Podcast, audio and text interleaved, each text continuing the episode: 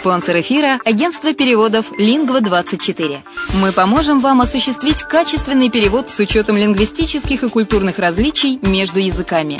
Наши профессионалы окажут самый широкий спектр услуг. Перевод любых европейских языков на языки СНГ и наоборот. Перевод с китайского языка, устный перевод, выполнение проектов под ключ, многоязычные сайты, инструкции к технике и оборудованию, графическая верстка, копирайтинг, контроль качества – Перевод максимально приближенный по смыслу к оригиналу. Лингва24. Соединяя ЕС с СНГ. Наш адрес в интернете lingva24.net.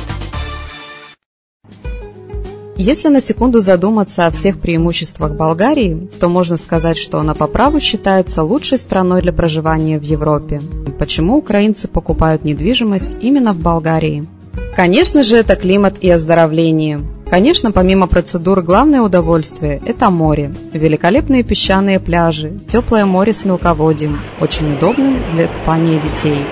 В Болгарии вы сможете дать своему ребенку разностороннее образование в зависимости от его способностей и тех планов, которые вы наметили на будущее. Отсутствие языкового барьера, легкая адаптация украинцев благодаря языковой и культурной близости. Русский язык понимает 87% населения. Экономическая стабильность. В первую очередь стоит отметить, что Болгария является членом Европейского Союза с 2007 года, а это является привлекательным для иностранных инвестиций. Болгарские биопродукты пользуются все большим спросом не только в стране, но и на зарубежных рынках. Доступные цены на жилье.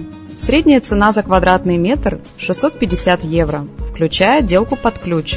Легкое развитие бизнеса. Начать собственный бизнес в этой стране достаточно выгодно и просто. Для пенсионеров Болгария – место, где можно наконец-то отдохнуть от непрерывной суеты и вечной работы. Пенсионерам-иностранцам Болгария предоставляет вид на жительство, причем для этого требуется минимум документов. Это единственно доступная для постоянного проживания страна Евросоюза, к тому же и удачно расположена, совсем близко к Украине.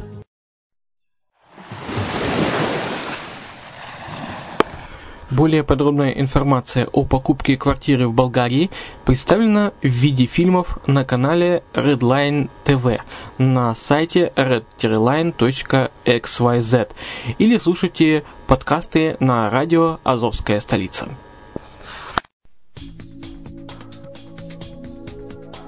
Приветствую вас! С вами я, Майя Вишневская, в программе «Мариуполь онлайн» на радио «Азовская столица».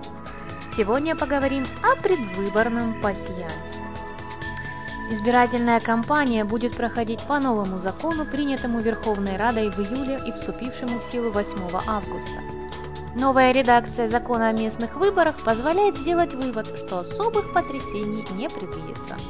Новые правила игры, предусматривающие 5% проходной барьер, неожиданно перетасовали политическую колоду, вручив прикуп хорошо известным политическим брендам. В Мариуполе закон о местных выборах практически убил всю интригу, уже задолго до старта предопределив результат политической гонки. Итак, каковы же правила игры? Согласно новому закону, первые депутаты в местных советах будут избираться на пропорционально открытым партийным списком. Смешанная или гибридная система ликвидируется. Количество населения до 90 тысяч человек. К выборам допускаются любые политические партии, кроме блоков. Было много прений по поводу того, смогут ли переселенцы принять участие в голосовании. По новому закону они не могли прийти на участки, расположенные вне их избирательного адреса. Однако недавно заявили, что таки смогли отстоять избирательные права внутренне перемещенных лиц. Переселенцам с временно непоконтрольных территорий, согласно изменениям в законе о местных выборах, также предоставлено право голоса для граждан Украины, зарегистрировавшихся по месту своего нынешнего проживания сообщила эксперт Института общественно-экономических исследований Татьяна Дурнева. Придя на участки, избиратели получат в руки бюллетень, в котором помимо названия партии будет указана фамилия кандидата от той партии, баллотирующегося по конкретному округу. Это впервые. Задача первого тура выборов из множества кандидатов определить двойку лидеров. И уже из них во втором туре избирателям нужно будет выбирать наиболее достойного на их взгляд кандидата. Этой нормой законодатель намеревался добиться того, чтобы к управлению громадами приходили те, кто имеет действительно самый высокий рейтинг в городе.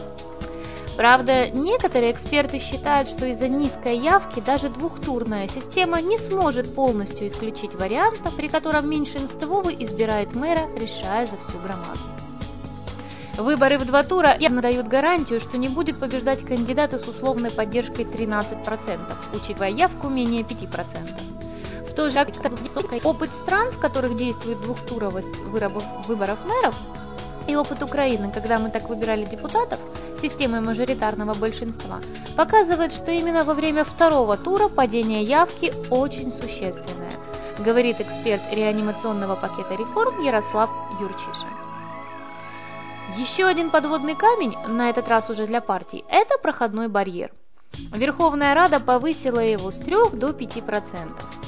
Такая норма автоматически отсекает от выборного процесса молодые партии, которые пока не успели достаточно поработать над своей узнаваемостью.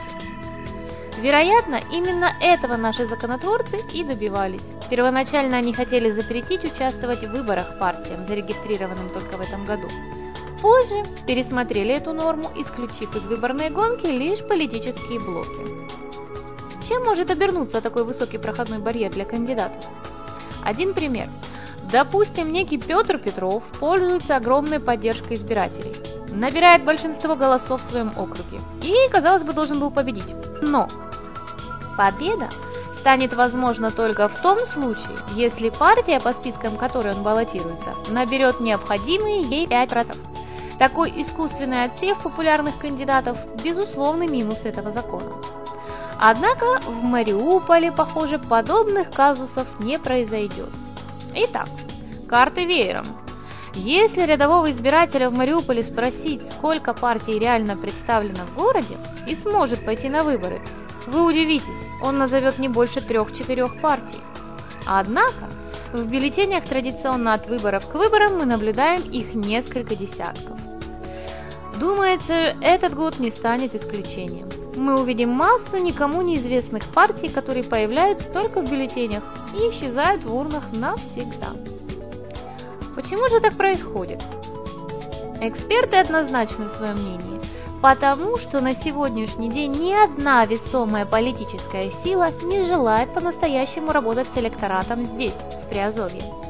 Пока в Мариуполе есть только одна партия, которая реально работает с людьми – оппозиционный блок и кандидаты-металлурги, которые будут участвовать в выборах по спискам от этой партии.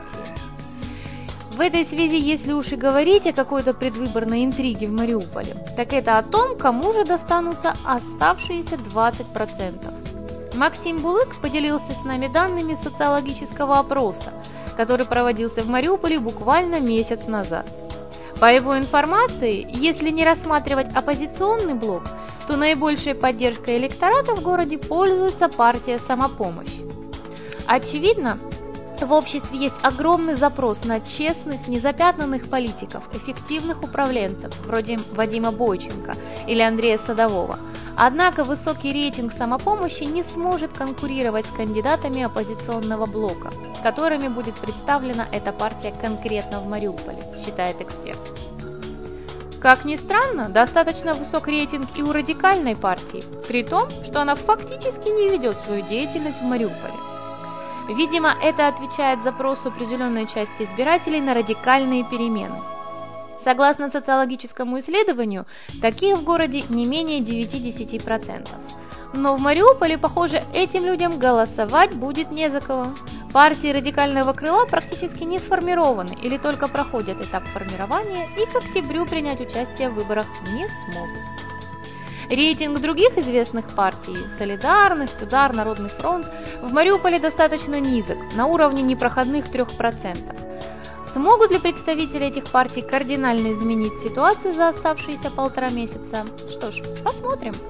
Пока мы видим на улицах очень правильные, простые, понятные избирателю лозунги, вроде «поборем добром зло». Но кандидатам еще предстоит побороться за те 30-35% мариупольцев, которые еще не определились с кандидатом и не приняли на себя окончательного решения. Для этого необходимо собрать мнение мариупольцев И лидером в этом процессе в очередной раз выступает оппозиционный блок. На этой неделе политическая сила начала анкетирование мариупольцев. Анкета содержит простые и понятные вопросы о том, какие проблемы решать в первую очередь. Необходим ли городу целевой фонд развития Мариуполя, который объединит средства промышленных предприятий, малого и среднего бизнеса, международные инвестиции. Формат подобного общения с избирателями оппозиционеры определили как народный опрос. А теперь об активе, который может перейти в пассив. А активная часть гражданского населения в Мариуполе рискует вообще оказаться за бортом политической кампании. Отказав им в праве избираться по мажоритарной системе, их фактически принуждают становиться под политические знамена. С одной стороны, никого в партию вступать не заставляют. Для того, чтобы баллотироваться, достаточно попасть в партийные списки. Но это формально. По факту, от активистов требуют в случае победы гибкости и поддержки тех интересов, которые для партии будут принципиальными. Волонтеры, активисты, те, кто ведет системную работу по борьбе с коррупцией, это все люди неудобные. С ними непросто, поэтому партии осторожничают. Им проще порешать вопросы по-своему, чем приглашать в списки таких людей, говорит лидер общественного движения «Новый Мариуполь» Мария Подыбайло. Нам поступало много предложений от разных партий, но условия – лояльность. На таких условиях идти на выборы мы не готовы. По моей информации, большинство общественных организаций в Мариуполе отказалось от таких предложений. Многие активисты в Мариуполе считают, что при таком раскладе от них будет больше пользы, если вместо депутатской деятельности они продолжат борьбу с коррупцией за реформы вне стен местного парламента. По мнению экспертов, за кандидатов оппозиционного блока уверенно проголосуют не менее 70-80% электората в Мариуполе. Данные социологических исследований говорят о том, что это более чем реальные цифры. Что ж, поживем увидим, выборы на носу. Материал предоставлен Ильич и Ньюэй. А с вами была Майя Вишневская на радио «Азовская столица». Скоро услышимся!